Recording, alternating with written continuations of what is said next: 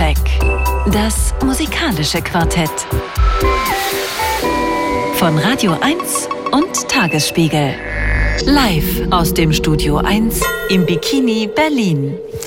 Genauso ist es. Äh, schön, dass Sie die richtige Wahl getroffen haben, nämlich die äh, Radio 1 äh, einzuschalten. Der Soundcheck auf Radio 1 vom RBB mit vier Menschen, die über vier neue Platten reden. Ich begrüße zunächst Christine Franz. Hallo, herzlich willkommen. Hallo.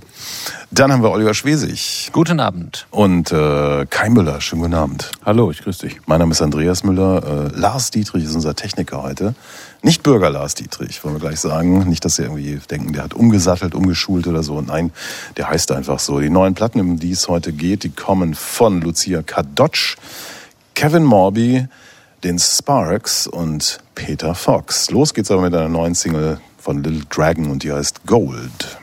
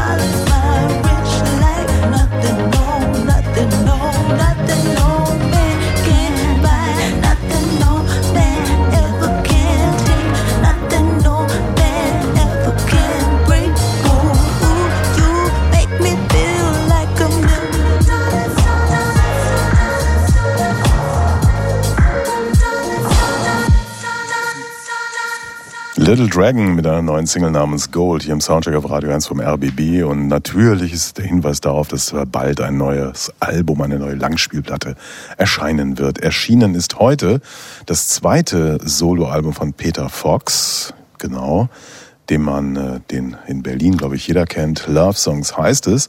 Und äh, Christine Franz erzählt uns jetzt ein bisschen was. Ja, also zu Peter Fox muss man ja in Berlin nun nicht mehr ganz so viel sagen. Ne? Also seit 98 bei Seed. Vor 15 Jahren kam äh, Stadtaffe raus, äh, eines der erfolgreichsten deutschsprachigen Pop-Alben überhaupt. Monatelang in den Top 20 ähm, angeblich über 1,5 Milliarden äh, Millionen verkauft, 15-fach Goldstatus und das meistgedownloadete Album aller Zeiten in Deutschland. Kann sich also sehen lassen. Dass das nun auch schon wieder 15 Jahre her sein soll, muss man mal kurz verdauen. Auch, dass wir inzwischen in sehr anderen Zeiten leben. Post-Covid, Ukraine-Krieg, Wirtschaftskrise, you name it. Peter Fox glaubt trotzdem immer noch fest an Rooftop-Bar-Beats, Toskana und Dubai-Trip-Lyrics und sanfte Sozialkritik. Für einen Song holt er sogar den alten Adriano Celentano aufs Album. An dem haben sich ja auch schon einige Leute an Anfragen die Zähne ausgebissen. Hier hat's also geklappt. Er nennt die Platte schlicht Love Songs Und so geht Pop-Eskapismus heute. Ähm, das ist in meinem Fall hier nicht unbedingt als Kompliment gemeint. Ähm, dieser äh, ein, ein Text, den ich im Vorfeld gelesen hatte, schrieb, das sei so Aufrappellieder. Es wird schon alles irgendwie gut. Ähm, und äh, da, das ist irgendwie, glaube ich, auch für mich so die Kritik an dem Album. So ein bisschen ist das alles so eine Wohlstands-Wohlfühlwelt, die da auf dem Album gezeigt wird. Äh, ein Song geht zum Beispiel, meine Liebe ist ein Frisbee, vielleicht ticken sie zu, äh, vielleicht ein bisschen zu Disney. Ähm, Genau, also das kann man sicher alles machen und man muss auch kein Hellseher sein, um zu sagen, dass diese Platte natürlich der Hit des Jahres wird. Klar, im deutschsprachigen Bereich toll und professionell äh, produziert, aber eben, es, also für mich ist das ein bisschen aus der Zeit gefallen. Wir hören jetzt aber mal rein in die Platte und geht gleich los mit dem ersten Song vom, äh, vom Album ein Auge blau heißt er. Hey. Uh oh, bring it on.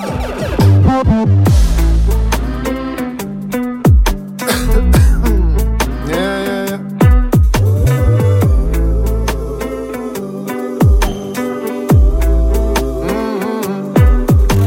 Spiegelbild Schrott. Ich stehe im Bad und baue mich neu zusammen. Bisschen Eis für die Stirn Drink in meiner Hand. Mein Bett ist ein Magnet, ein Pack Ibuprofen. Alte Geister laufen durch mein Haus in meine Hall of Fame. Versuche zu beten, lass es wieder sein, Lord of Mercy.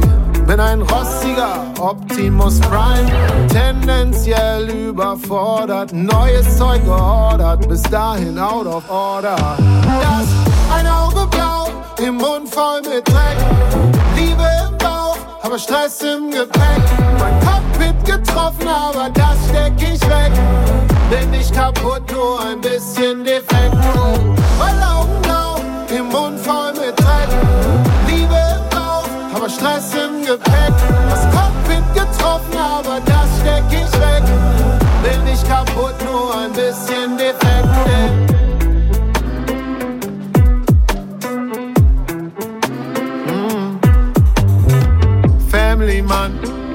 rennt vor die Wand, schmeckt das Blut, Patchwork Blues. Ich hab keine Zeit, liefer ab, trag ne Beißschiene nachts, meditiere für die Katz und Vaseline für den Cut. Ey, keiner hat gesagt, es wäre fair, nimm mich in den Arm, komm näher. Ein paar Plätze sind schon leer, der Zug aber erfährt, wer hab kassiert und gegeben. Ich spar mir die Tränen, nur ein paar Zähne fehlen. Das ein Auge blau im Mund voll mit Dreck.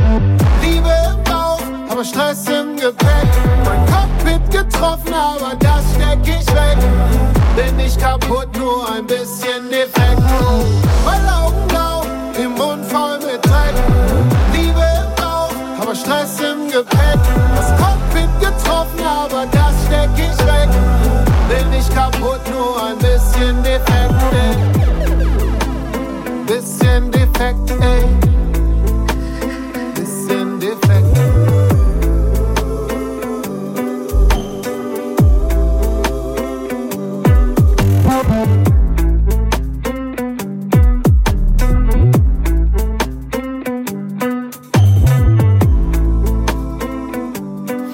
Peter Fox, Ein Auge Blau, das erste Stück, der Opener sozusagen seiner neuen Platte Love Songs, hier im Soundcheck besprochen.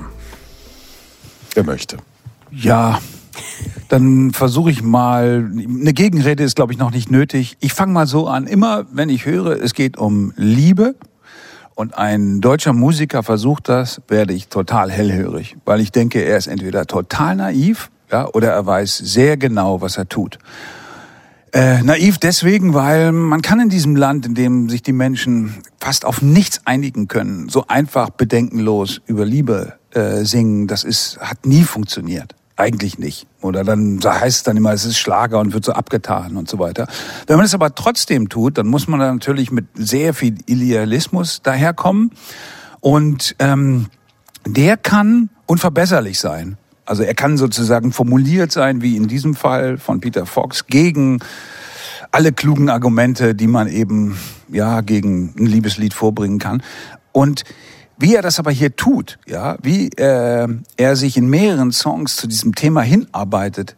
Der Song eben mehr war ja klassischer Kater-Song. Ne? Ich wache auf, Auge blau, was ist passiert? Mist, mein ganzes Leben im Eimer, nichts hat so funktioniert, wie ich mir das überlegt habe und so. Und ja, wie mache ich jetzt weiter? Und aus dieser sozusagen Ermattung heraus, da gibt's noch mehrere andere Songs, die das so durchzelebrieren, zu so einer leuchtenden Stimmung zu kommen und sie als Gegenbild zu formulieren, ja? ähm, zu einem entspannteren Leben. Ja? Ähm, das finde ich macht er sehr klug. Also er arbeitet sich an diesem Weg regelrecht ab. Das ist nicht nur einfach eine Behauptung, ja, sondern es ist die Arbeit gleich mitgeliefert, die es braucht, um von Liebe wirklich aufrichtig singen zu können. Ja, aber Christine sagt dann, das ist komplett aus der Zeit gefallen. Also, ich äh, habe neulich eine Band interviewt, die mich sehr beeindruckt hat. Sie heißen Benefits, kommen aus England, natürlich. Und äh, die haben gesagt, mich erstaunt es immer wieder, wie viele Musiker diese Welt, in der wir gerade leben, überhaupt nicht reflektieren. Wie können Musiker noch fröhliche, saubere Songs schreiben? Wie kann man gerade über Liebe singen und so tun, als sei alles rosarot und wunderbar?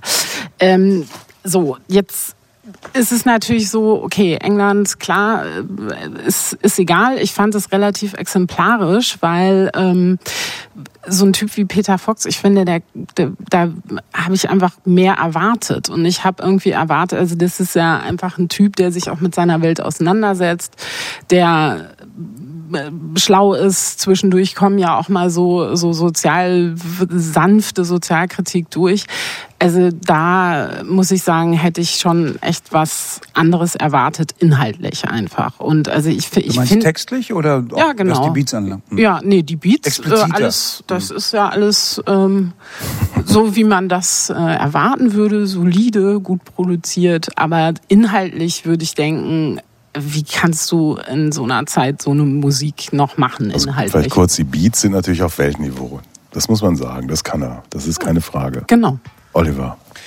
Äh, mir geht's genauso wie äh, Christine. Äh, die, äh, also wir haben, als das Mikro aus war, ein äh, inzwischen wahrscheinlich schon kultiges Interview äh, angesprochen, das äh, der Mann bei einer Pressekonferenz vor kurzem gegeben hat. Also man äh, darf die Leute nicht mehr per Zoom interviewen, sondern im Falle von Peter Fox muss man anreisen, um ein Interview, eine Pressekonferenz äh, wahrzunehmen. Und da ging es darum, dass er gefragt wurde, was, äh, wie er jetzt äh, zu Stadtaffe und heute, was sich da verändert hat bei ihm. Und er sagte, ja, also diese ganzen Posenattitüden der Rapper von früher, was ich da äh, so, das war auch sehr illusorisch von mir, da kann ich jetzt nicht mehr mitmachen, so tough bin ich auch nicht mehr.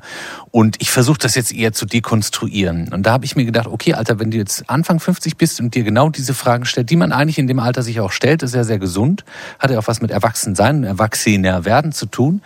Aber da kommt null Selbstkritik oder null Selbstreflexion. Und da ist mir dann dieser Sommerurlaubssound und dieses äh, ähm, Regen in Dubai und äh, das ist mir alles zu wenig und das ist mir auch alles zu dünn. Und ähm, die Musik haben wir angesprochen, also The Crowds. Äh, äh, ich habe gelesen, äh, Felix Kummer ist auch dabei. Wir haben ja so einen schönen Promotion-Service, wo man mit dem Mausfall über Komponisten geht und dann kommt so eine lange Liste und da musste ich dann lesen, dass Felix Kummer von Kraftclub dabei ist. The Crowds haben ihm was ganz Tolles, also die, dieses ist wirklich nicht unaufwendig produziert. Da sind Chöre dabei, er hat auch davon geredet, was früher Streicher waren, sind jetzt eben die Chöre und das sollte auch wirklich mit Menschmaterial gemacht werden, also nicht so aus dem Laptop. Das nehme ich ihm alles ab und das klingt auch wirklich einfach sehr, sehr schön und geschmeidig. Es ist wirklich vom, vom Sound äh, einfach großartig äh, äh, produziert. Aber die Texte und die, die Inhalte nehme ich ihm nicht mhm. ab. Das ist einer, der mir ein bisschen zu satt geworden ist also, auch. Ich nehme ihm das ab und das ist, glaube ich, ein bisschen das Problem. Wir hören jetzt mal ähm, Kein Regen in Dubai.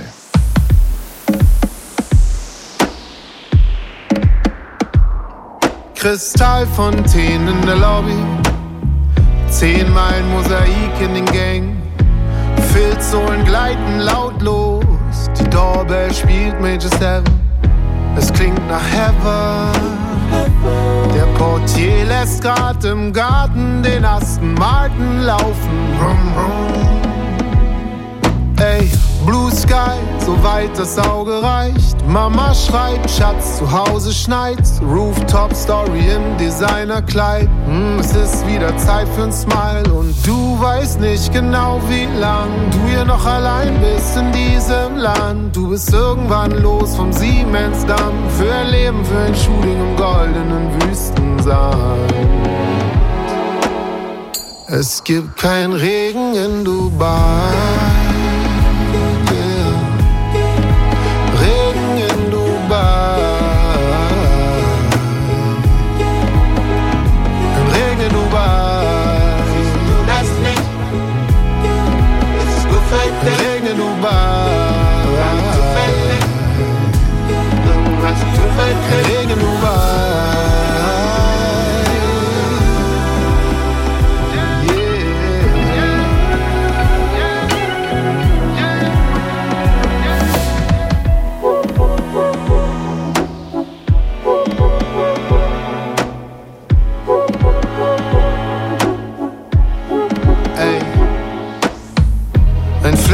Traum unter Glas. Draußen 45 Grad am Boulevard, die Mauer temperiert. Die Boutiquen sind so kalt, dass du frierst. Das Silvesterfeuerwerk ist perfekt. Das Service-Team, ein weißes Ballett. Doch alle deine Freunde sind weit, weit weg, so weit weg. Und du gehst wieder früh ins Bett und im Traum verwandelst du dich dann in einen wunderschönen Gegenstand. Braun gebrannt und Schmuck behangen und für ewig umgeben von goldenem Wüstensand. Es gibt kein Regen in Dubai.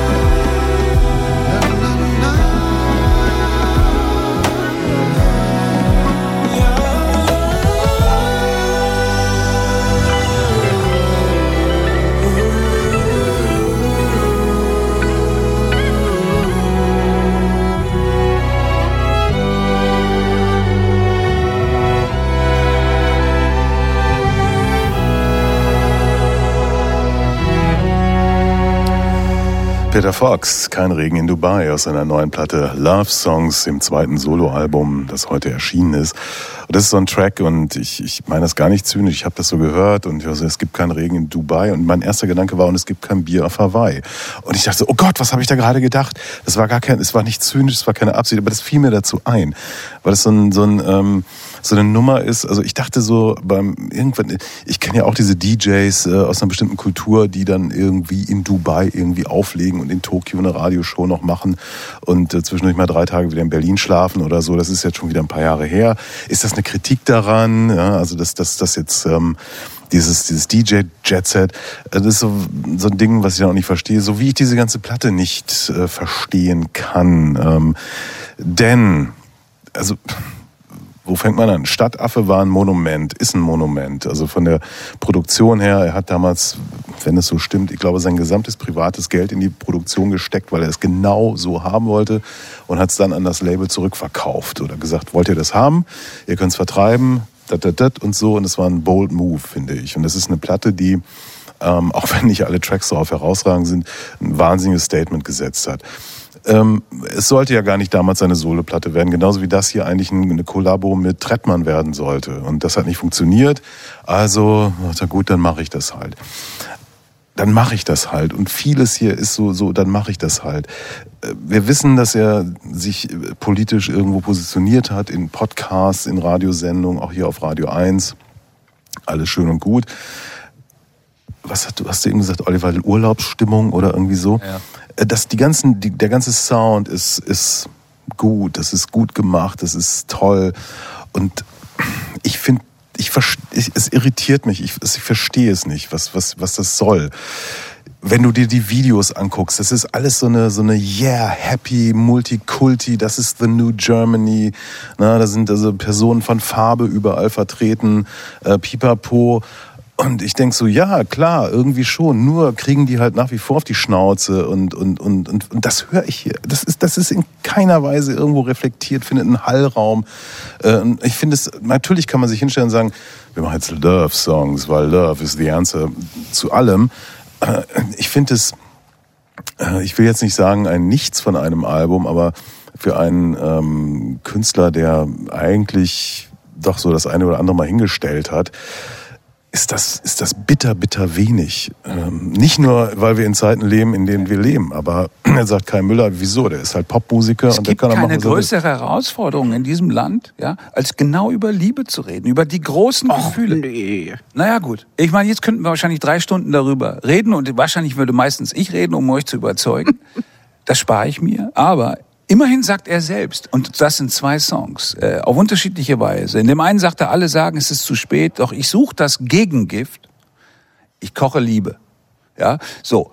Das ist sozusagen seine Botschaft. Damit steht er natürlich völlig nackig da. Klar, also die Vorwürfe, die ihr machen könnt, könnt ihr ihm machen. Aber äh, ich finde nicht, dass es billig ist. Also überhaupt nicht. Es ist so, da steht einer und reißt sich auf, ja, weil ich finde, dass man über Liebe eben nicht singen kann aus einer Attitüde heraus. Das ist übrigens auch der große Unterschied zu dem Affenfelsen, den er vorher besungen hat. Das war damals Berlin in seiner großen Umbruchphase. Es war sozusagen der Gentrifizierungshorror, dem Genau. er auch damals ein Gegenbild entgegengesetzt hat mit dem Baklava und Späti und das, was er alles gefeiert hat und Na, Schlägereien auf der Straße. Das war ja das geht natürlich heute nicht auch. mehr. Ja, natürlich, aber, aber ich würde denken, dass er doch irgendwie so talentiert ist, dass man diese Zeit auch irgendwie abbildet. Und du hast total recht. Es gibt ja auch diesen alten, abgedroschenen äh, Spruch, the personal is äh, political und so weiter. Das absolut, aber dass er sich nackig macht hier, finde Mhm. ich eigentlich auch nicht.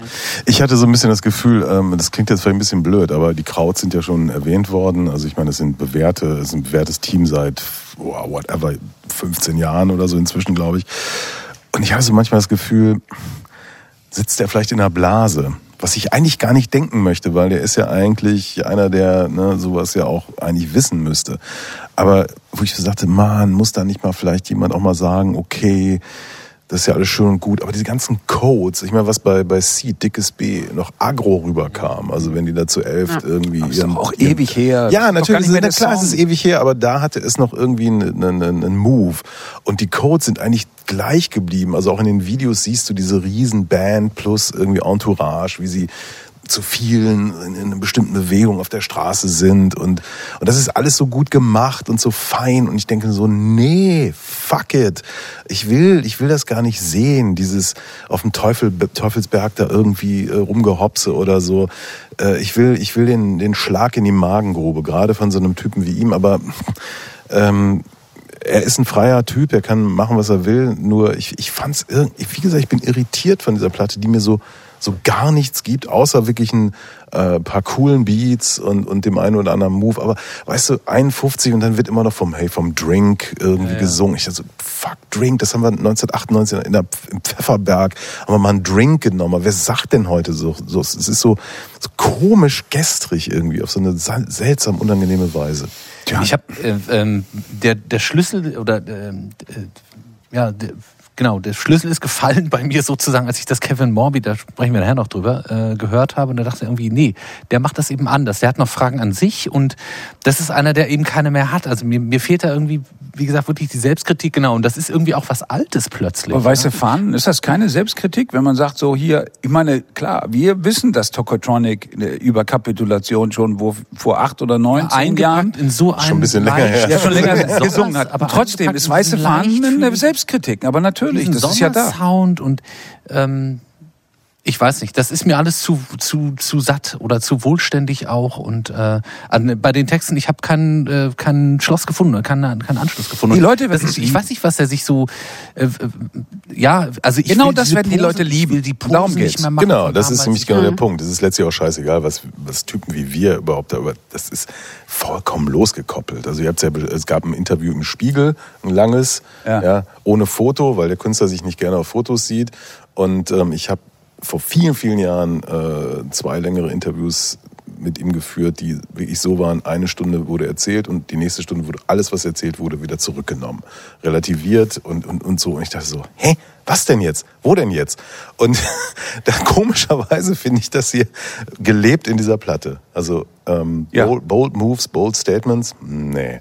Interessant allerdings, äh, das können wir vielleicht können wir kurz noch sagen, wir hören jetzt der Zukunft Pink, Pink diese Kritik von diesem, diesem äh, lässlichen Blogger, ähm, das habe ich im Spiegel gelesen, hat ihn ja zwei Monate äh, Ja. äh, außer Gefecht gesetzt. Wo ich so dachte, hä? Äh, kann sagen, okay, der ist woke und beschäftigt sich mit diesen Dingen. Auf der anderen Seite aber auch hätte ich gesagt, was willst du, ob du Wurst? Ja. Fick dich. Ja, das, das, das geht bei mir irgendwie nicht so richtig zusammen und ähm, ja, richtig ganz schlecht ist das alles hier natürlich nicht, aber Ja, wir haben es deswegen auch eigentlich eher mit einem Produzenten zu tun, der lieber im Hintergrund arbeitet. wird er ja dann auch tun, hat Ja, er auch gesagt. genau. Das letzte Soloalbum und er möchte lieber im Hintergrund Genau. Es, arbeiten. es gibt zum Beispiel ein paar Songs wie Celebration, eine klassische Soul-Nummer. Da hätte ich mir gewünscht, dass es ein richtig guter Soul-Sänger auch singt. Ja, aber er wollte sich selber dran versuchen. Ist auch interessant. Ja, vielleicht jetzt nicht das Beste, aber ja, äh, wie gesagt, Zukunft Pink. Die Leute werden es lieben. Ich glaube schon, dass das ein viel stärkeres Zeichen setzt, als uns das natürlich, die wir auch kritisch sowas betrachten müssen, ähm, ja, erscheint. Wir hören das Stück. Alle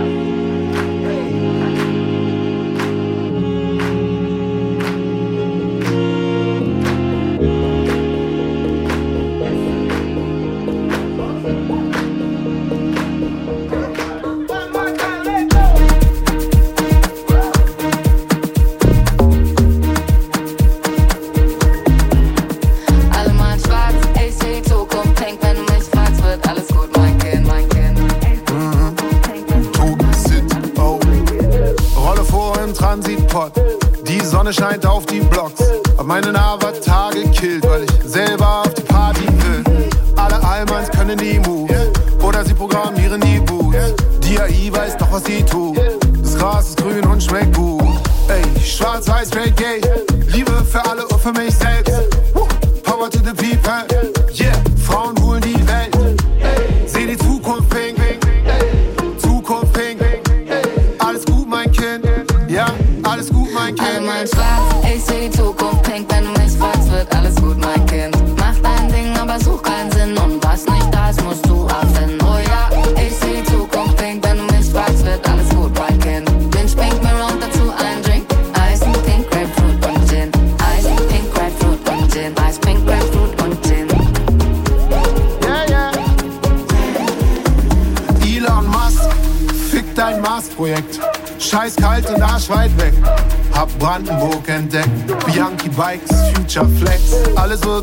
basta. Frische Musik, frisches Wasser.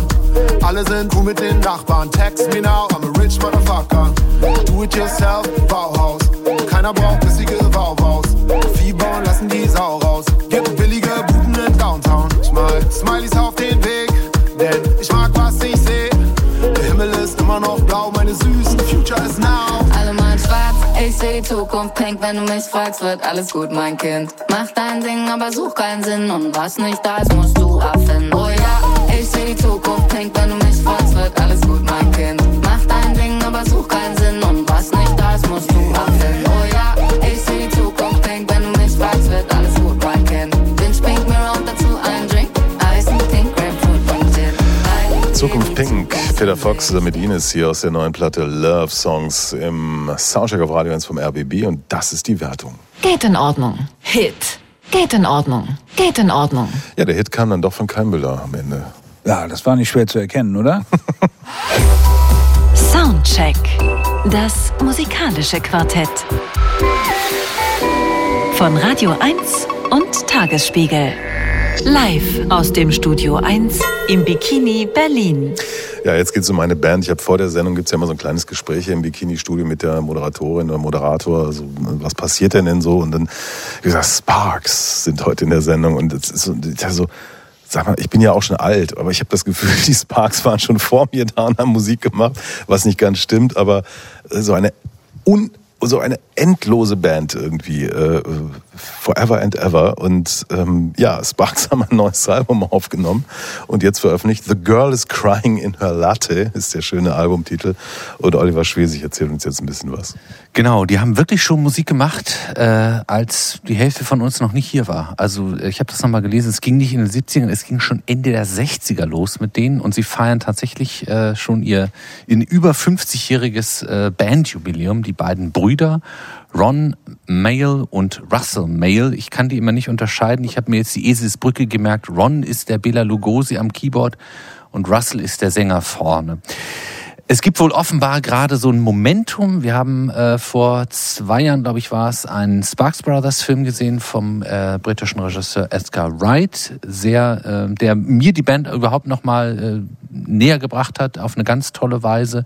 Dann gab es von ihnen selbst auch einen Traum offenbar, der verwirklicht wurde, ein Filmmusical, Annette, der äh, letztes Jahr in Cannes äh, prämiert wurde und hochgelobt wurde mit Adam Driver und Marion Cotillard. Haben sie die Musik für geschrieben.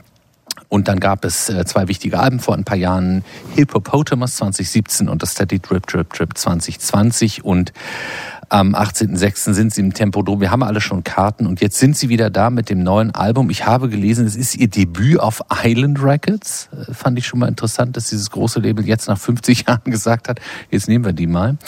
Und äh, sie fahren, finde ich, seit 50 Jahren auf ihrem eigenen Rummelplatz Autoscooter. Das ist immer so ganz glitzerige Popmusik, die aus allen möglichen Töpfen schöpft Vaudeville, Art Pop, Glam, Musical, äh, sinfonische Dichtung aus dem 19. Jahrhundert aus Frankreich. Daran habe ich mich bei einigen Tracks auch erinnert gefühlt. Und es gibt bei ihnen auch eine ganz wunderbare Abwesenheit großer Melodien. Ähm, das ist Teil ihrer Formel ebenso äh, so einen großen äh, artigen Sprechgesang, den äh, Russell da immer hat mit repetitiven Einzeilern. Also bei dem äh, Titel, das ist ja auch der Titel des Albums, auch die Single The Girls Crying in der Latte geht's dann immer wieder oder We Go Dancing, We Go Dancing. Es ist immer so bei denen, dass dieser Einzeiler dann quasi zu so einem Rap wird. Und ähm, ihnen fallen irgendwie äh, nicht so richtig schöne Popmelodien ein, aber das gehört eben zum Charme dieser Band. Retrofetisch, synthetische Klänge, dann zwischendurch auch mal so was Kraftwerkhaftes, 8-Bit-Ästhetik, Glockenspiel, romantisches, großes Orchester auch an einigen Tracks, das große Musical ist dabei, das ist alles wirklich dabei.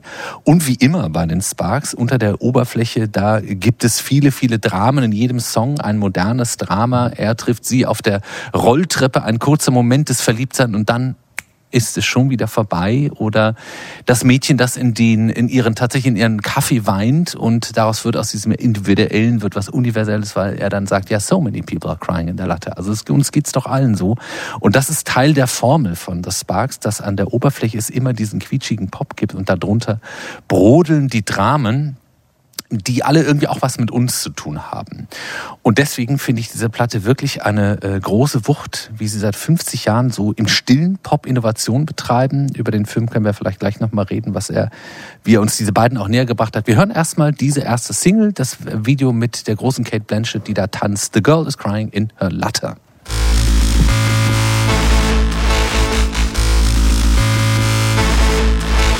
Is it due to the rain? Or is she in some pain? She looks physically fine. Guess it's something benign.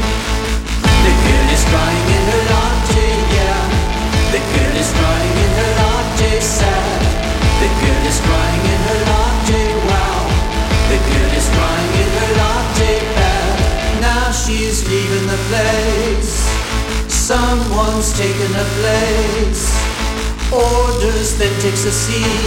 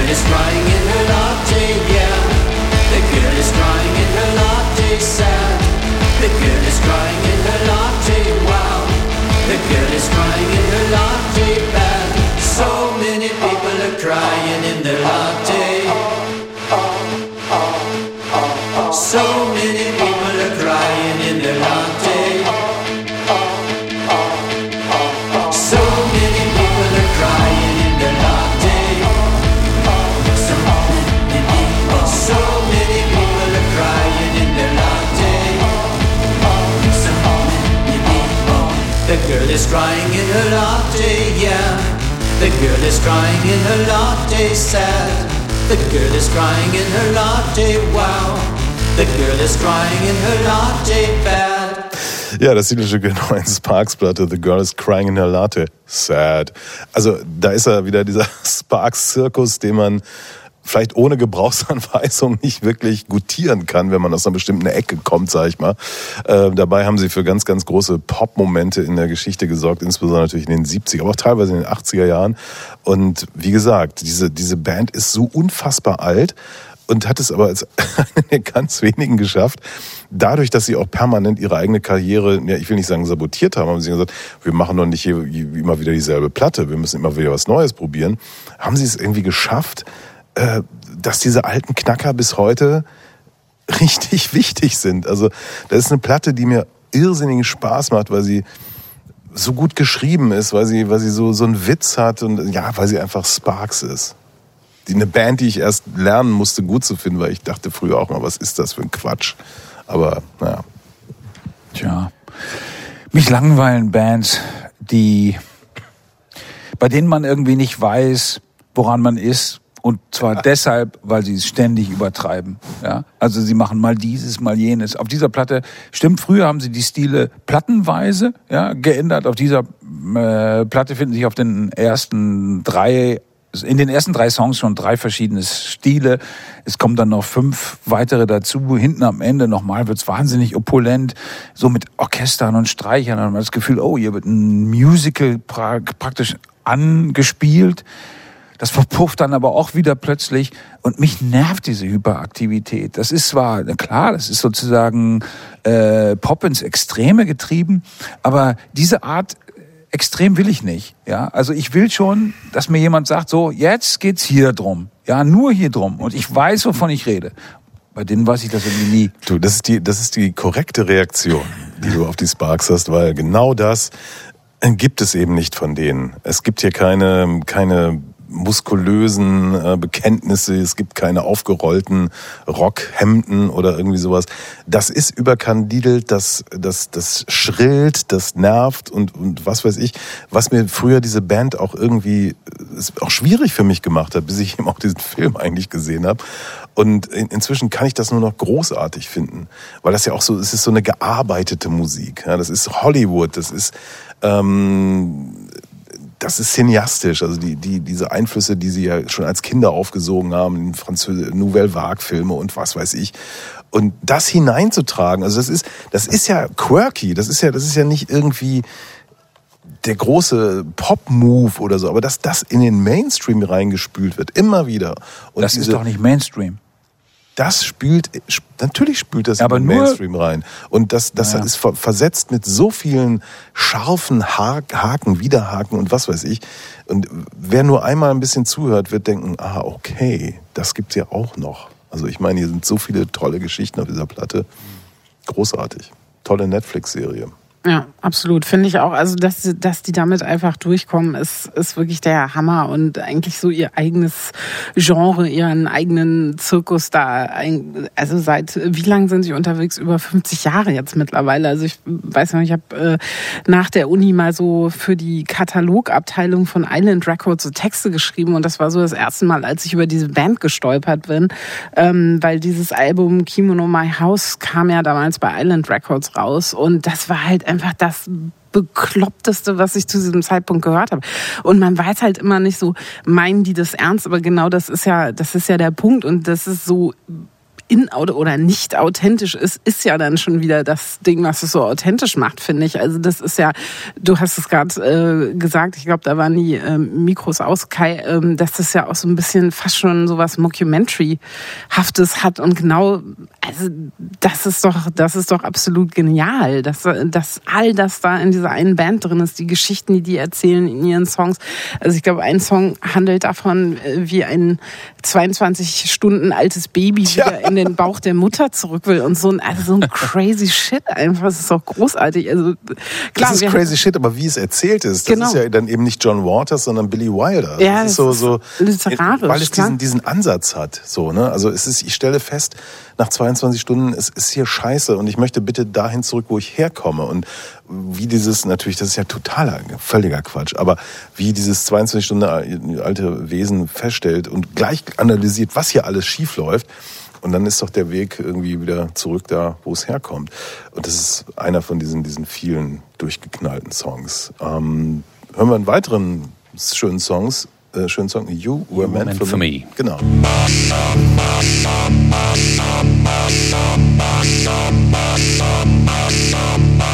I can plainly see that you were meant for me, that you were meant for me tonight. I don't see the point of getting to the point that you were meant for me tonight.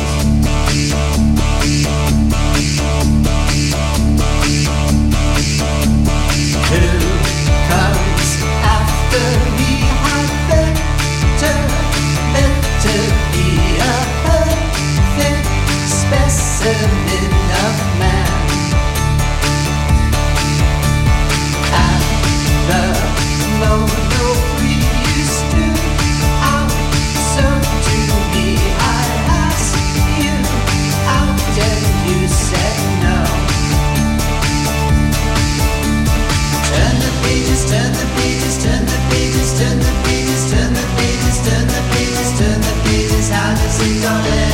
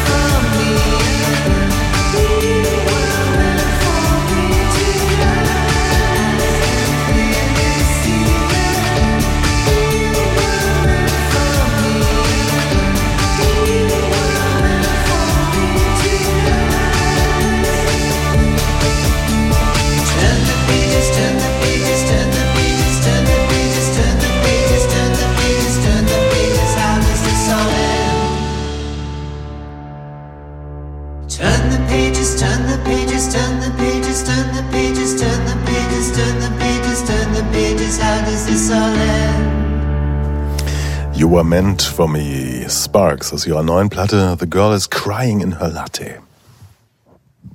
Ja, du sagst und meinst wirklich, das sei Mainstream oder strahlt darin aus? Glaube ich nicht. Ich glaube, da wird sehr viel draus gemacht. Ja, also sozusagen da die intellektuelle Überhöhung, die diese Band begleitet, seitdem sie schon von John Lennon gleich beim ersten Top of the Pops Auftritt geadelt wurden, mit einer bis heute äh, wenn man so will, unbewiesenen Bemerkung, aber ist egal, ähm, geht immer um diesen Charme des Unechten und dass er ja so cool ist ja, für die Popkultur, dass sich da so wahnsinnig viele Leute dran äh, ähm, orientieren. Aber der Guardian hat nicht zu Recht äh, über die sorgfältig kultivierte äh, wie soll man sagen, äh, ja, das sorgfältig kultivierte Mysterium dieser Band gesprochen. Das mir natürlich klar macht, ja, Nerds, die kapieren, dass sie Nerds sind und sich so benehmen, ja, die sind fein raus. Und, und so läuft das. Ja, das ist, das ist, das ist nicht so einfach. Das ist nicht so einfach. Also das, das Verrückte ist doch, das konnte man damals in dem Film auch sehen. Niemand hätte doch gedacht, dass beide dieser spackeligen Brüder eine Karriere äh, im Schulsport als, als Footballer hatten. Also, wo ich so dachte, so, hä? Die Typen? So, auf der einen Seite. Also es ist so, so, so real America. Auf der anderen Seite kommt dann europäische Kultur rein, auch über den Vater und ich weiß nicht was und den sie früh, früh verlieren und so weiter und so fort.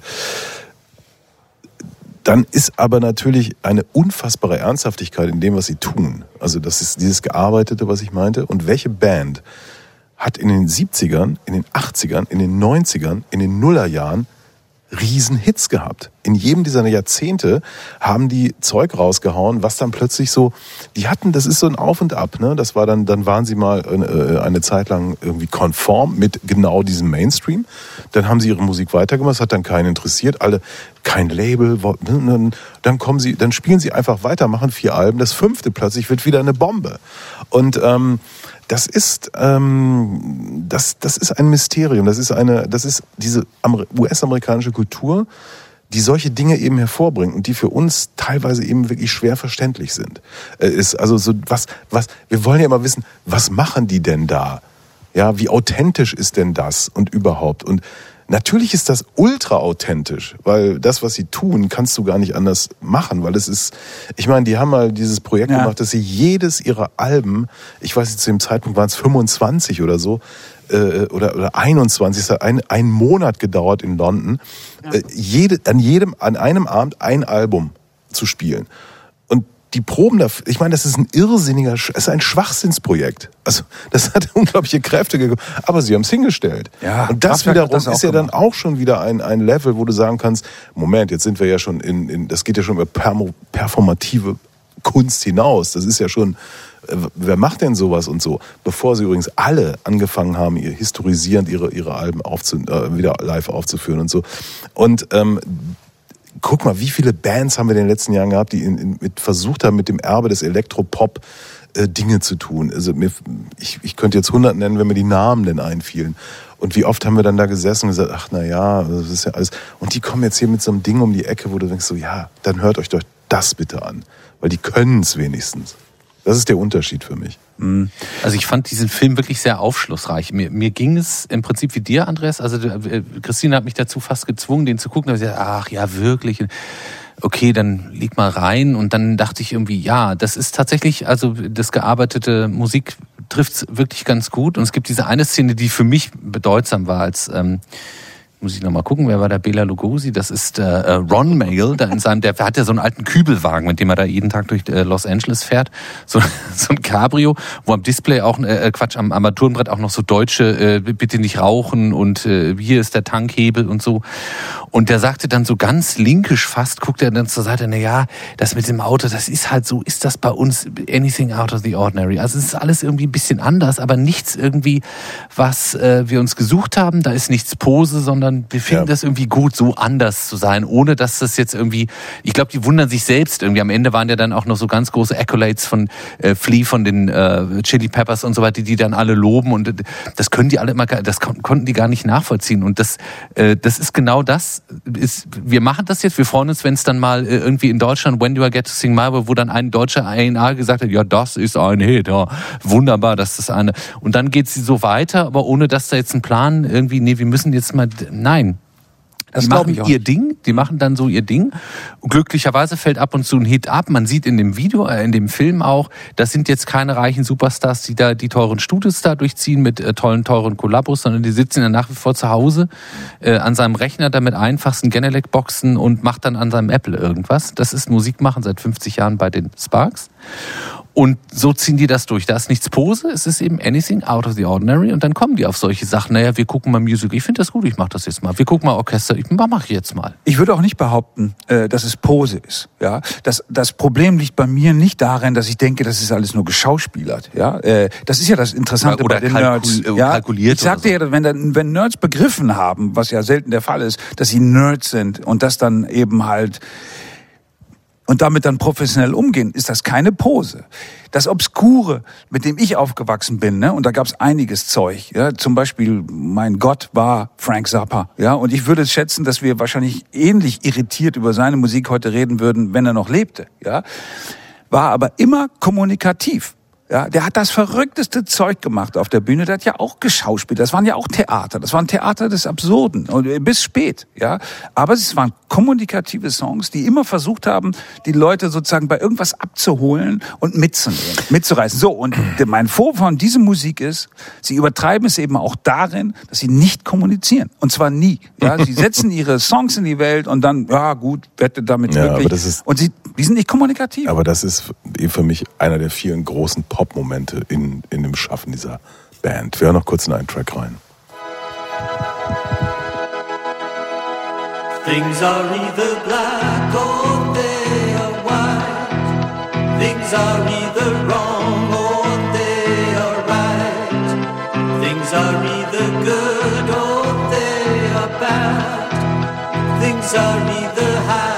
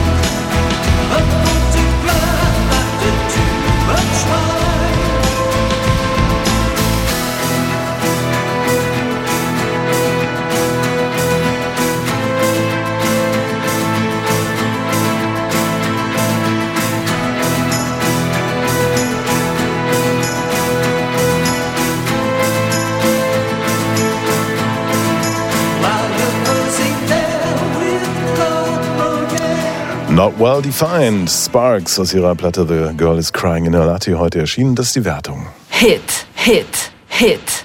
Niete. Kai Müller gab die Niete. Ja, das ist halt so. Es kommt jetzt äh, bald eine Platte mit lauter Coverversionen von Nick Drake Stücken und ein weiteres, äh, eine weitere Botschaft, dass diese Platte erscheint, ist eine Single, die heute rausgekommen ist von John Parrish und Aldous Harding und die machen hier äh, eine ganz interessante Version von Three Hours.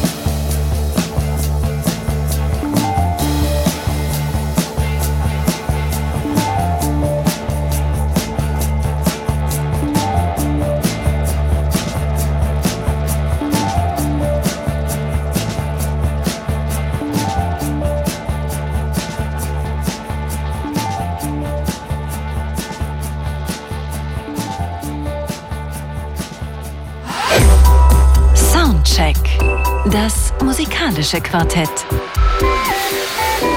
Von Radio 1 und Tagesspiegel. Live aus dem Studio 1 im Bikini Berlin. So ist es mit äh, Christine Franz, Kai Müller, Andreas Müller und Oliver Schwesig. Zwei Platten wurden bereits besprochen, zwei Folgen, aber erst äh, gibt's, ja, wir hatten eben schon eine Coverversion, wieder eine. Äh, die fabelhafte Kapelle King Hannah hat äh, Madonnas Like a Prayer gecovert. Gibt's auch eine sieben Minuten Version von, äh, extrem hypnotisch. Äh, hier gibt's jetzt den Radio Edit von King Hannahs Version von Like a Prayer. Life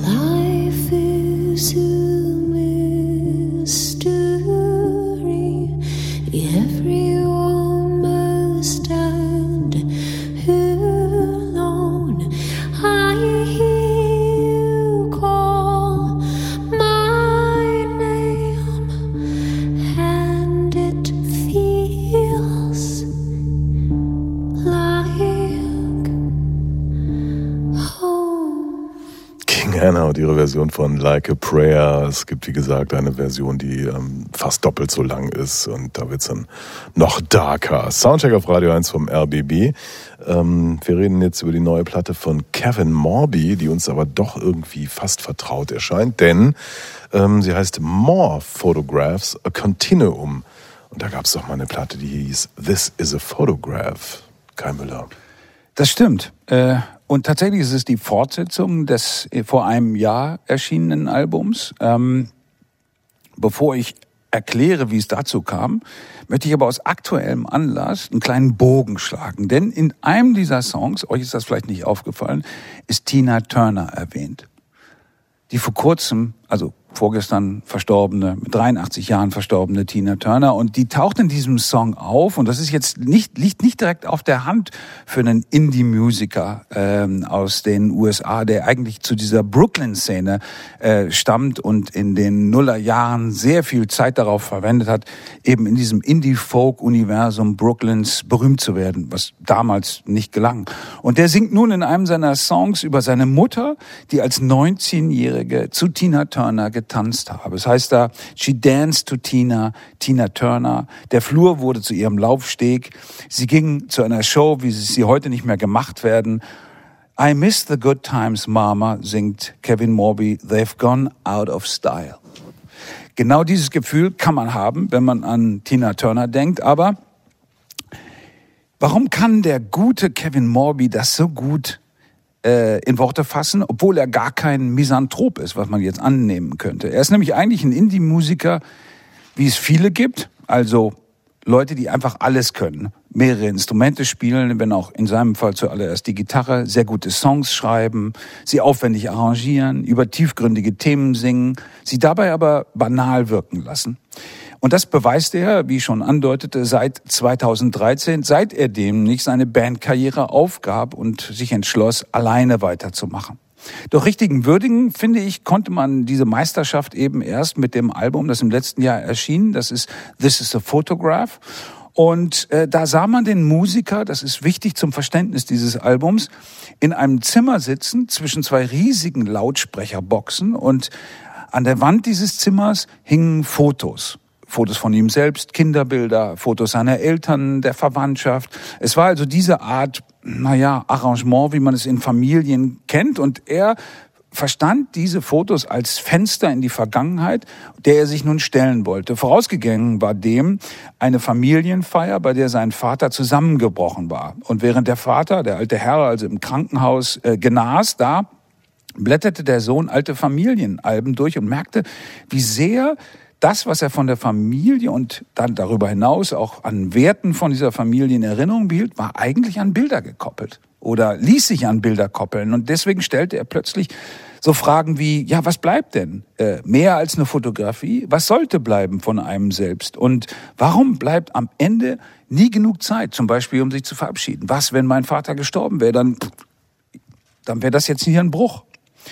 Das waren also ziemlich tiefgründige und schwere Themen, die er in schönste Melodien verwandelte. Und dann zeigte sich aber, es waren zu viele Themen, um sie auf einem Album abzuhalten, handeln. Denn er hatte eigentlich einen Prozess begonnen, statt nur ein Album aufzunehmen. Und diesem Prozess widmet er sich eben jetzt nun auf einem weiteren Album. Da könnte man natürlich sagen, hm, keine gute Idee. Du hast ein super Album gemacht, eines der besten Indie-Alben der letzten Jahre. Und jetzt willst du das in abgewandelter Form nochmal rausbringen. Da winkt man eigentlich normalerweise ab. Aber Komischerweise, in diesem Fall, geht es mir jedenfalls so, ähm, finde ich das gut. Ich habe das Gefühl, ja, das haben die Themen verdient. This is a photograph, a dark horse from your past galloping back. Open up your mouth and laugh at all the ugly people living in a photograph.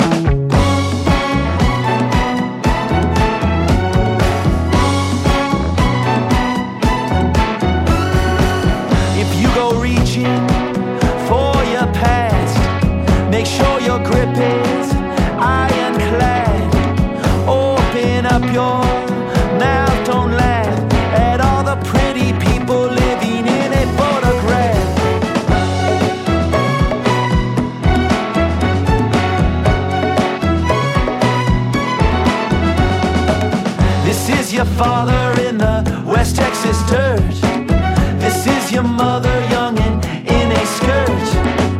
This is time as it's starting to flirt with the abyss now. Give me a kiss now.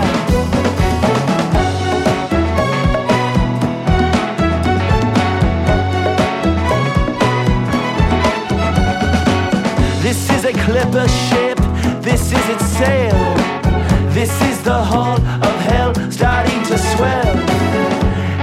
Empty,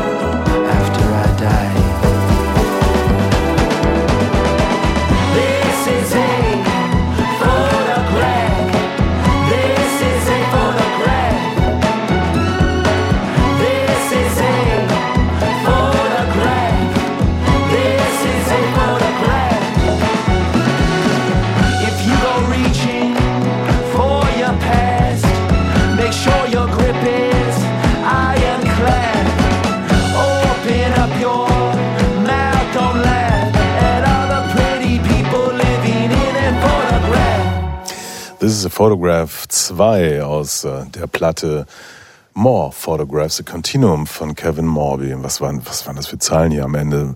Wenn du nach der Vergangenheit greifst, sei, sei, sei dir sicher, dass deine, deine Hände äh, einen, einen stählernen Griff haben, weil du sonst irgendwie äh, da Probleme kriegen könntest. Ähm, das ist, das ist stark. Wobei ich sagen muss, es gibt auch äh, ziemlich banale Textzeilen auf dieser Platte. Aber ähm, ja, hier ist der Junge, äh, na, das heißt der Junge, so jung ist er auch nicht wieder, nicht mehr nach wie vor auf der Pilgerreise im Süden der USA unterwegs und trifft dort Vergangenheit und Gegenwart und geht damit um. Ja, was ich auch so toll daran finde, Kai, du hast es ja vorhin schon gesagt. Also irgendwie, erstmal würde man ja denken, ähm, oh nee, echt jetzt nochmal die alten Songs aufbrühen, wie so einen zweiten Teeaufguss. Aber er selber hat dazu gesagt, I feel I have to cast these songs out of me before moving on to the next project. Und ich finde, das ist so ein schönes Bild, weil man fragt sich ja immer, wie ist denn das eigentlich, wenn man so eine Platte gemacht hat, wann kommt denn der Punkt, wo man das loslassen kann? Und er sagt, nee, ich konnte es noch nicht loslassen. Ich musste da noch mal ran. Irgendwas war da noch, irgendwas war da noch zu tun. Und ich finde das irgendwie, das ist so ein cooler Move. Und wenn man die Songs dann auch noch mal im Vergleich hört, dann haben die wirklich noch mal so eine Schippe draufgelegt und noch mal so eine extra Ebene dazu bekommen. Und das ist einfach geil. Muss super cool. Ja, ich finde das ein ganz, ganz toller Umgang mit äh, Nostalgie. Das ist eine Nostalgie, die forscht, die ganz frei von Lamoyanz ist und erstmal er findet auch immer einen musikalischen richtigen Ton. Das ist ein ganz warmer, herzergreifender Soul-Amerikaner und äh, das gefällt mir unglaublich gut.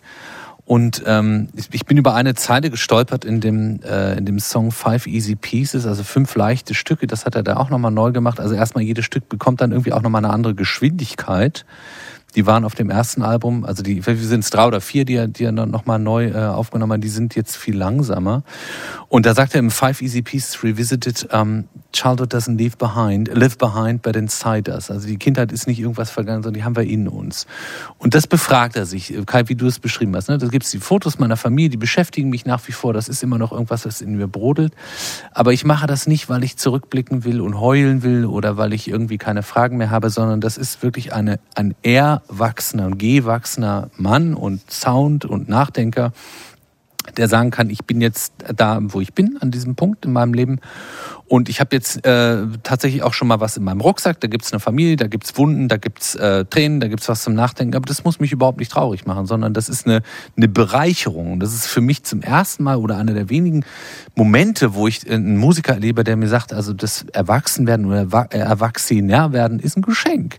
Und äh, es gibt einen, einen ganz tollen Song, der heißt äh, Triumph. Und äh, das ist ein Autosong, da besingt er den berühmten TR7, einen ganz legendären, äh, legendäres Coupé. Und das war für mich vom Sound auch her, äh, bedient meine These vom Autofahren aus, als nostalgischem Akt. Das ist ein Autofahrsong. Nee, und tut mir leid, muss ich unterbrechen. Ist kein Autofahrsong, ist ein Autounfallsong. ist ein Autounfallsong. Aber es geht um, um motorisierte Dinge. Ja, total. Aber dieser Triumph wurde von Chris Bell gesteuert und der ist äh, knapp außerhalb von Memphis äh, bei einem Autounfall ums Leben gekommen. Damit, mit diesem Song, setzt, greift er sozusagen eine, eine Tradition auf, die er im letzten Album schon mit Jeff Buckley ja, gemacht hat. Dessen Tod hat er ja auch in zwei Songs beleuchtet. Soll jetzt deine Nostalgie nicht stören, aber es, es merkt, man merkt so, er redet wirklich über letzte Dinge. Also ich meine, er, aus der Ich-Perspektive schildert er das Leben dieses Musikers kurz bevor es passiert. Alle wissen, dass der, dass der gestorben ist in diesem verdammten Auto. Und er freut sich darüber, wie er singt so, ja, ich, fahre fahr, äh, schnell, ich lebe schnell, das ist mein Ding. Ja, das ist schon echt großartig. Also äh, das ist, das ist die Art von Theater, ja, wenn man so will, ja, die es eben halt ernst meint und wo man auch weiß, worum es geht. Song for Katie. Know that you're not perfect, just like I know I'm wild. I know that though we're both grown up, I still feel like a child inside. And I wanna go out dancing now that the world returned. Cause Katie, when you're dressed up, well, it's hard to find the words. And if you looked into my soul and you told me what you see, say I see the mirror that you put in front of me. Oh, don't take me to the start. No, I want to go forward. And baby, if we part, Katie, if I hide, then I can live in your songs forever, and you can live in mine.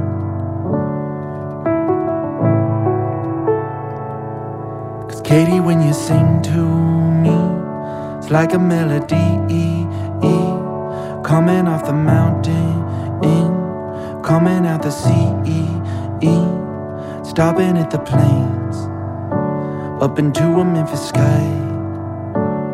Katie, stop the song now. Stop before I cry. Stop before I cry. Stop before I cry. Stop before I cry. I stop before I cry. And you know they'll feed us fruit right before they suck our blood. While we're face down in the sugar, while they drag us through the mud. And it's hard to find the freedom that we feel when we're asleep. Cause right now I'm wide awake, always stuck inside a dream. And I know that you got secrets, and you know I got them too. Cause you see me ride a nightmare, honey, and you taught me how to shoot. Oh, remember when we met? So dumb and so young. You were still sucking on a bottle, like it was sucking on God's thumb. But from stage, you would take flight and whistle like a songbird while swaying in a blue dress. You turn the crowd into a big mess. Now, Katie, get the car, and Katie, grab the keys, and drive yourself back south. Till the air gets sweet, and baby, take a breath. Put a puppy to your chest.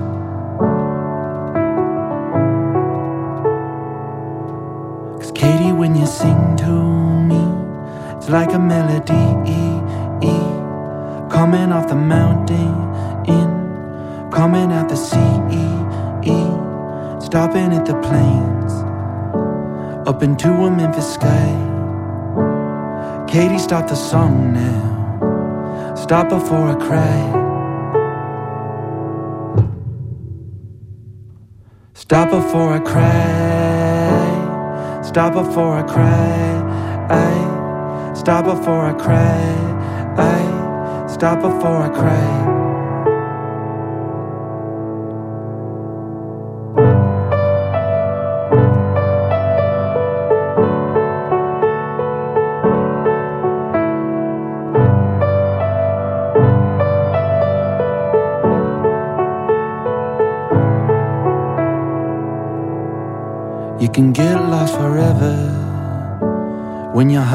A desert, and you can lose your mind when it's storming all the time.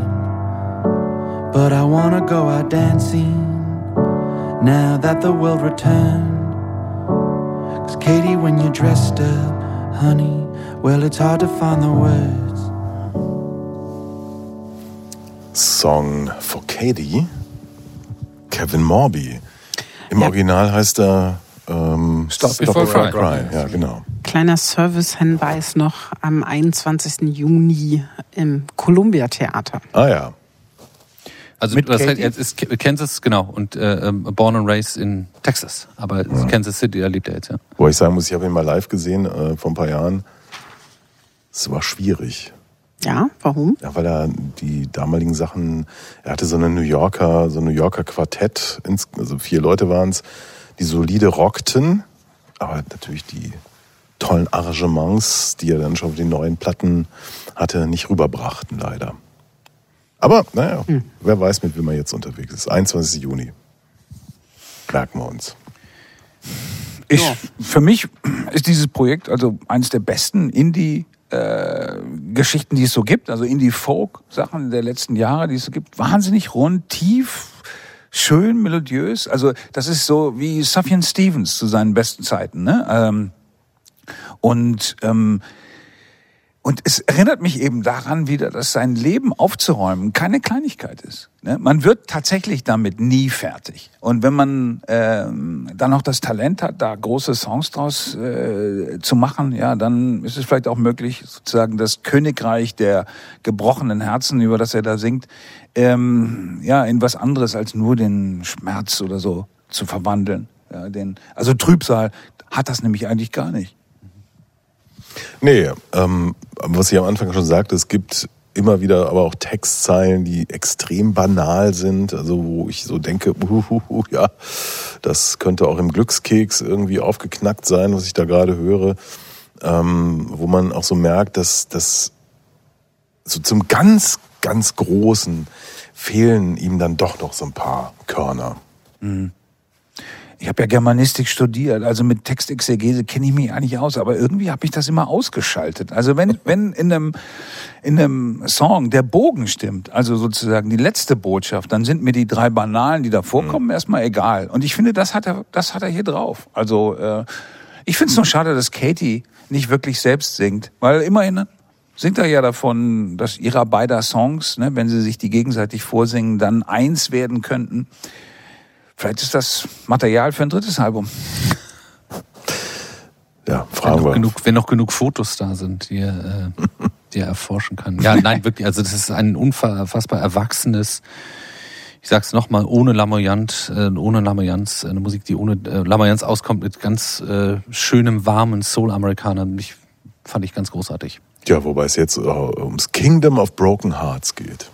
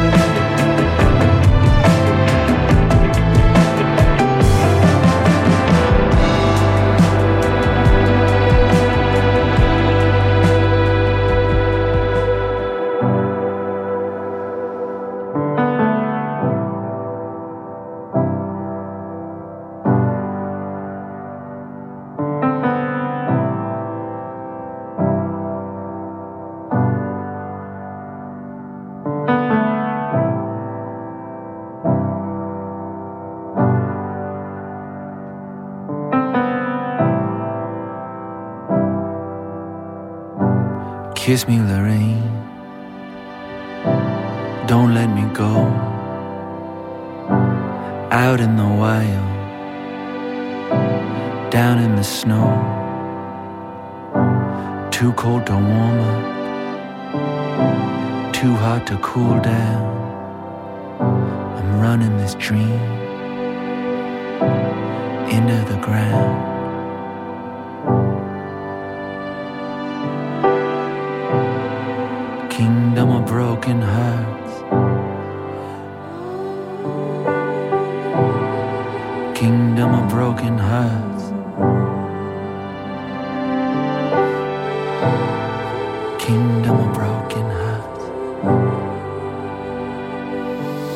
Genauso heißt dieses Stück Kingdom of Broken Hearts. Muss man auch erstmal bringen. Ne? Fünfeinhalb Minuten, richtig äh, episch ausgespielt äh, und so weiter. Macht man ja heute einfach nicht mehr. Aber er macht's Kevin Morby aus seiner Platte More Photographs, A Continuum. Und das ist die Wertung.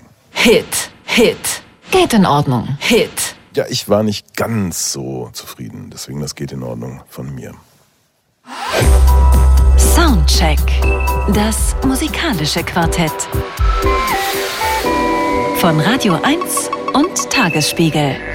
Live aus dem Studio 1 im Bikini Berlin. Letzte Platte und die kommt äh, von Lucia Kadocz und heißt, äh, ja, wie spricht man es aus? Aki oder AKI. Äh, nominell ist es ihr erstes äh, Soloalbum dieser Sängerin. Und ich muss jetzt äh, ein bisschen zurückgehen und sagen, es war einmal. Es, es war einmal eine Zeit im Popmusikgeschäft, als die Leute noch nicht so richtig wussten, also die Entscheider. Äh, und es waren alles Männer, deswegen darf ich auch einfach Entscheider sagen in den Labels. Ähm, da war eine komische Musik, die da so entstand, Ende der 60er Jahre. Und ja, das war eine merkwürdige Musik, aber wer weiß, vielleicht kaufen die Kinder das ja und die ist ja auch gemacht von so richtig tollen Leuten. Manches wurde gekauft, so Blood, Sweat and Tears, Chicago, Riesenerfolge. Und dann dachte man, ja, dieser John McLaughlin, das ist doch auch ein ganz interessanter Typ und äh, was ist mit Keith Tippett, wenn wir jetzt auch England gucken und dann gibt's das Label, äh, nennen wir es mal Columbia, die haben damals Platten rausgebracht, die äh, ja, auf die man heute wunderlich guckt und sich freut, dass sowas überhaupt von einem Major-Label veröffentlicht wurde, weil es vollkommen weggeknallter Scheiß war, aber richtig guter weggeknallter Scheiß. Andere machten noch richtig gute Karrieren, jedenfalls für eine Weile. Soft Machine kennen vielleicht noch manche. Und äh, nach ein paar Jahren, Anfang der 70er Jahre, merkten dann auch die Entscheider, nee, das verkauft sich ja doch nicht so gut. Aber diese Platten sind in der Welt und zeigen, dass es eine Idee des Musizierens gibt, die nochmal eine ganz andere sein kann, als jetzt irgendwie mit drei Akkorden Rock'n'Roll zu spielen oder komplett weggeknalltes, vergeistigtes Zeug, sondern irgendwas so dazwischen. Und wenn ich äh, die Musik von Lucia Kadocz höre mit ihrer Band Leon and the Science Fiction Band und teilweise eben auch auf diesem Solo-Debütalbum, muss ich daran denken. Also, dass es Leute gibt, die das alles so kennen, die wissen, was Pop ist und, und überhaupt, aber wahnsinnig viel gelernt haben und äh, dann einfach hingehen und sagen, komm, wir machen mal was, was, was anderes, so irgendwo dazwischen. Und ähm, da kommen dann Songs raus, die, die mich tatsächlich an Soft Machine oder sowas erinnern. Oder eben auch Sachen, die vielleicht purer Jazz sind, wobei diese Leute ja alle heute sagen, ne, Jazz ist so ein Four-Letter-Word, das wollen wir alles gar nicht. Auf jeden Fall ist das hier Berlin Scene, also die spannendste Szene, wenn es um, um kreative Musik im Moment geht. Und sie ist Teil dieser Szene seit fast 20 Jahren. Sie, mit 18 Jahren kam sie, Lucia Kadocz, mit dem Nachtzug aus Zürich, mit dem Fahrrad und einem Koffer in die Stadt Berlin und äh, ja, hat hier eine Menge schon bewirkt. Und jetzt ist sie auf dem Label von dem strengen Herrn Kurt Rosenwinkel gelandet. Hardcore heißt das Label. Er spielt ja auch mit. Hören wir gleich auch. Aber hier erstmal ein Track, den ich ganz witzig finde, weil er ist kurz. Er geht sofort rein. Ich denke so, ist das etwa an die Streaming-Portale gerichtet? Mit zwei Minuten und ein bisschen und gleich bumm. I won't. Lucia Kadocz.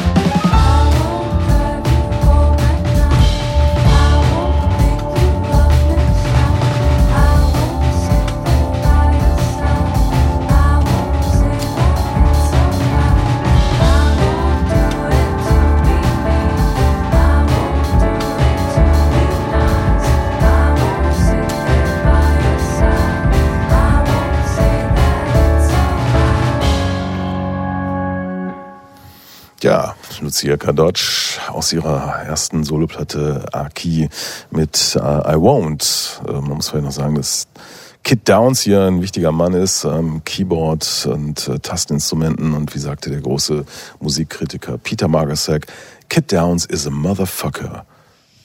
Einer der wichtigsten Tastenspieler unserer Zeit. Also eine Killerband, wie sie wahrscheinlich derzeit auch nur in Berlin entstehen kann. Warum nochmal? Weil hier so viel zusammenkommt oder so habe ich sozusagen die, die Stellung von Lucia Kadocz eigentlich verstanden. Das ist eine Jazzmusikerin, die aber eigentlich Indie-Musik machen will. Ne? Also sozusagen, beziehungsweise so auf der Grenze so balanciert, dass man nie genau weiß, wie. Aber die Verbindung, ja, die finde ich, ist auch in diesem Album wahnsinnig schön zu hören. Ja, es ist, es ist nicht dieser anstrengende Jazz, der einen da irgendwie die ganze Zeit so ja, wo, wo der Musiker quasi im und das Ego oder nein, nicht Ego, die Kreativität ein. Ja, es ist auch das falsche. Aber also naja, wie auch immer. Die Songs funktionieren sehr gut als Songs. Das ist ja das Verrückte. Also es ist ja diese Generation, die jetzt ja auch schon so auf die Ende 30 langsam zusteuert, die das alles völlig frei denken und leben und spielen kann. Das ist ja, glaube ich, der Unterschied zu der ideologisch belasteten Geschichte, die davor war. Äh, Es gibt ja ihre Band Speak Low, also ein, ein Irrsinnstrio mit Peter Elt, dem Wahnsinnsbassisten, und Otis Sancho, diesem äh, Wahnsinnssaxophonisten, und eben äh, Lucia, und die spielen nur Standards. Also wenn du aufs Repertoire guckst, denkst du, um Gottes Willen, Kurt Weil, Billie Holiday, das, das haben wir doch alle schon tausendmal gehört. Und dann hörst du das, äh, sei es im Konzert oder auf Platte, und es, du bist einfach, du bist weggeblasen. Also allein in dieser Besetzung, wie sie mit diesem Material umgehen, weil sie einfach eine ganz eigene Idee haben. Und dann kam irgendwie der andere Schritt mit Leon and the Science Fiction Band, mit Vanya Slavin als, als eben genial, genialen äh, Kooperierer, wo du auch so denkst, so, Moment, ist jetzt King Crimson wieder mal cool äh, oder, oder äh, weißt du? Und warum spielen die nicht beim Lolla auf einer 4000er Bühne von einer, so äh, das das ist eben das Ding, das sind das sind Killer Leute, die die eben frei sind, ja. Die interessiert es nicht, was was irgendwie irgendwelche alten Jazz Heinis jetzt erzählen oder so. Die machen ihr Ding und das ist eben ja auch schon jetzt fast im 20. Jahr dieser Berliner Szene die auch nur auf diesem Humus dieser Stadt, die damals noch ein bisschen einfacher war als heute, gedeihen konnte. Ja, das finde ich auch bei Wikipedia steht übrigens Sängerin mit Jazz. Jazz-Hintergrund, ne? Ja, genau, das ist es, ja. ja, ja. Genau, also das äh, äh, genau auf dieser Kante immer zwischen Indie, Pop und Jazz und nicht so richtig entscheiden wollen. Ich hatte am Ende, als die Platte durch war, dachte ich so, äh, das ist so Nocturne, Nocturne Jazz, also irgendwas für die Nacht. Lily of the Nile hieß er, Mhm. Track da.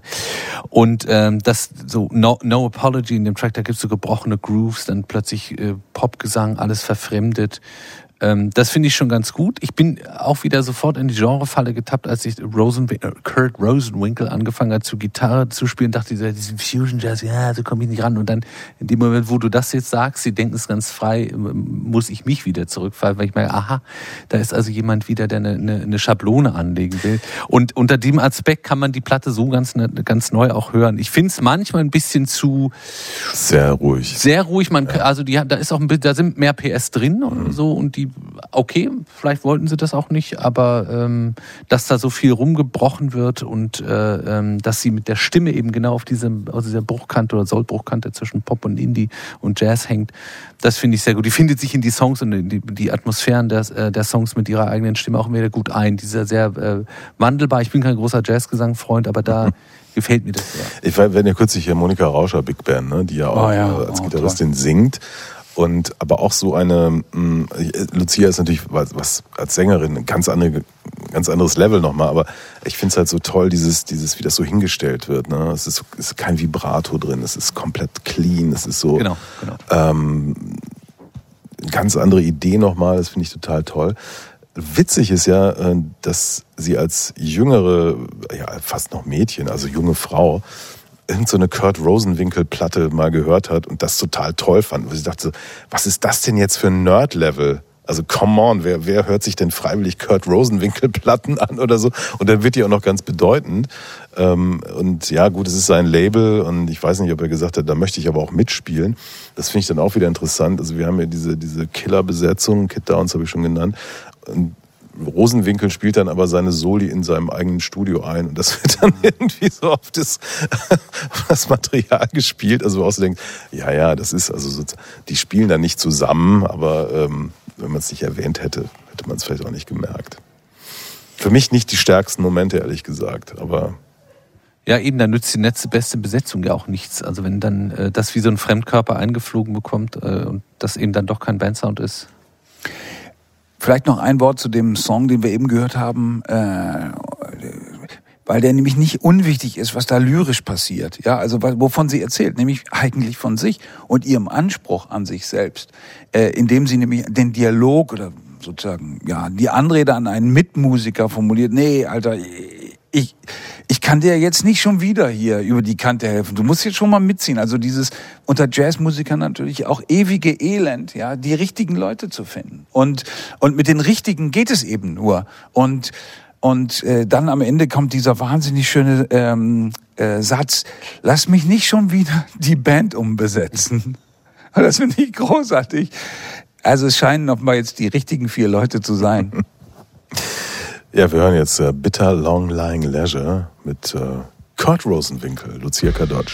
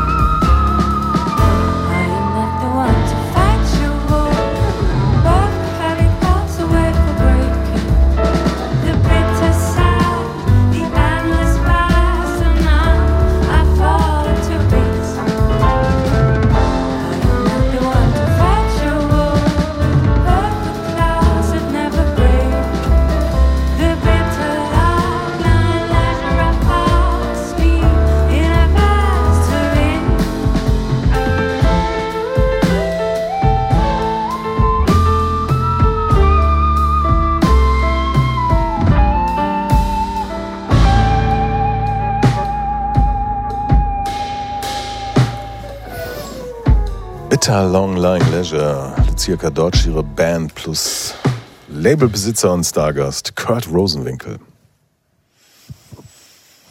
Warum swingt das eigentlich nicht mehr? Findest du, es swingt nicht? Es hat Groove, natürlich. Ja. Äh, und ich- meine mit Swing auch jetzt nicht diesen klassischen ne, äh, Offbeat äh, Swing, ja, der. Aber es ist tatsächlich eine Musik, die ganz offensichtlich diese diese Form des Jazz meidet, also dieses Vokabular. äh, Ähm, und deswegen natürlich auch viel schwerer zugänglich ist. Äh, man könnte sagen, es gibt ja auch andere Grooves. Also ich meine, ich, äh, kurzer Exkurs, sozusagen diese Szene, von der wir gesprochen haben, die hat ja ihren Vorläufer in so einer Band wie Roter Bereich gehabt, ne, in den 90er Jahren. Und die haben sich wiederum an dieser New Yorker äh, Funk-Szene orientiert, bei der ja aber die Funkbeats total aufgebrochen wurden. Und dann in dieser Berliner Version kam das noch viel kruder rüber und so, dass man das Gefühl hat, so, ups, ups, hier stolpert man die ganze Zeit. Alles, alles läuft nicht gerade, ja, sondern es ist irgendwie so halt so ein bisschen so kubistisch verzerrt. Und nun sind wir hier rhythmisch an einen Punkt angelangt, wo der Beat wirklich sich aufgelöst hat. Du, du kannst ihn, der Schlagzeuger hält sich entweder dran oder er tut's nicht. Es ist völlig egal. Er ist, er, Im Hintergrund läuft er sozusagen durch als, wie nennt man das nochmal so, es gibt diesen schönen Unterschied zwischen Beat und, was der Schlagzeuger sozusagen äh, selber Time. Genau, das ist das, der Unterschied genau, den ein Jazz-Schlagzeuger macht. Ja, es gibt einen Beat und es gibt eine Time und die spürt man. Aber der Beat selber, Ist das ist weg. schlimm? Ist das schlimm? naja, es ist eine neue äh, Form der Freiheit natürlich, ja, aber die es natürlich viel, viel schwieriger macht zu sagen jetzt, ja, das ist super, das will ich immer wieder hören. Andreas, eben als das Mikro aus war, hast du gesagt, äh, Rosenwinkel spiel, spielt genial. Ich fand dieses Fusion-Gegniegel nervig. Was ist denn an dem so genial? Erleuchte mich mal. Naja, also wenn, wenn du ein bisschen was gehört hast, dann ist schon klar, dass, dass die, sein Voicing extrem individuell ist, dass äh, die Linien, die er spielt, schon andere sind als viele der Vorläufer. Ich meine, Schofield hat gestern, glaube ich, hier in der Stadt gespielt. Ähm, also der Mann, der äh, ja auch bei Miles spielte, ich glaube 20 Jahre älter ist oder sowas als Rosenwinkel. Ich glaube, dass, dass er da auch aus der Schule so ein bisschen kommt. Und wenn du diese Leute mal vergleichst, die haben alle ihren Sound. Dass das natürlich hier so ein, so ein ähm, eher tradierter Gitarrensound ist, Genau, geschenkt.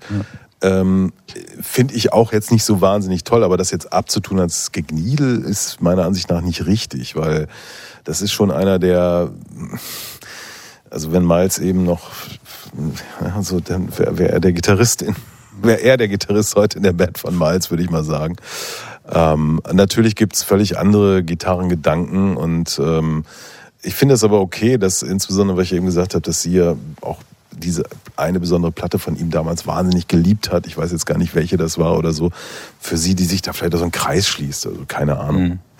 Aber Leute, ganz ehrlich, ich habe jetzt das Gefühl, ich höre euch 20 Minuten zu. Ich weiß trotzdem nicht mehr darüber. Ich habe das Gefühl, dass ich äh, also diese ganzen, wenn ich diese ganzen Hintergrundinfos nicht habe, dass ich das, wenn ich die Platte jetzt einfach mal so, ohne das alles zu wissen, ohne diese ganzen Referenzen zu kennen, wenn ich das jetzt höre, also weiß ich nicht, ich finde da irgendwie die, diese Sachen, die ihr gesagt habt, nicht wieder. Ich finde da keinen Zugang. Ich habe irgendwie das Gefühl, so, also keine Ahnung, wenn man jetzt das vielleicht auch mit dieser Londoner Szene mal so vergleicht, wenn man es überhaupt vergleichen kann oder so, so Come It Is Coming und diese ganzen Sachen, die jetzt so in den letzten Jahren so hochgespült wurden, da habe ich irgendwie mehr Punkrock so und das und und das äh, weiß ich nicht. Also das ist bestimmt, bestimmt handwerklich ganz toll, aber irgendwie für mich überträgt sich das nicht. Also sagt doch mal, was macht das mit euch? Also so emotional, also ohne diese ganzen Ticking the Boxes. Sagte ich ja. Ich habe es durch die Blume versucht zu sagen, dass es irgendwie schwerer zugänglich ist. Es ist eben, ja, es holt mich eigentlich auch nicht so ab. ja. ich, ich höre eine, eine ta total talentierte Musikerin, die einen riskanten Ansatz verfolgt. Das hat meine Sympathie. Aber mir fehlt so ein bisschen das, was man vielleicht irgendwie, ja, es ist jetzt doof von einem Hit zu reden, aber wenn, wenn man sagt so, der Song, von dem ich sage, ja, den muss ich, den muss ich noch mal hören. weil ich habe die Botschaft verstanden, aber noch nicht kapiert, wie weit sie reicht oder irgend sowas. Das ist eben halt doch nicht so. Ich könnte jetzt was ganz Doofes sagen. Man muss sie einfach mal live erlebt haben. Okay. Ja, das ist super für eine Albumbesprechung. Das ist genau das, Ja, was man aber das ist ja natürlich manchmal das Problem, ne? dass, dass sich das Erleben auch dann vielleicht nicht unbedingt auf die Konserve überträgt. Aber ähm, ja, wir hören noch einen Song, der auch sehr kurz ist, No Apology. ja mehr.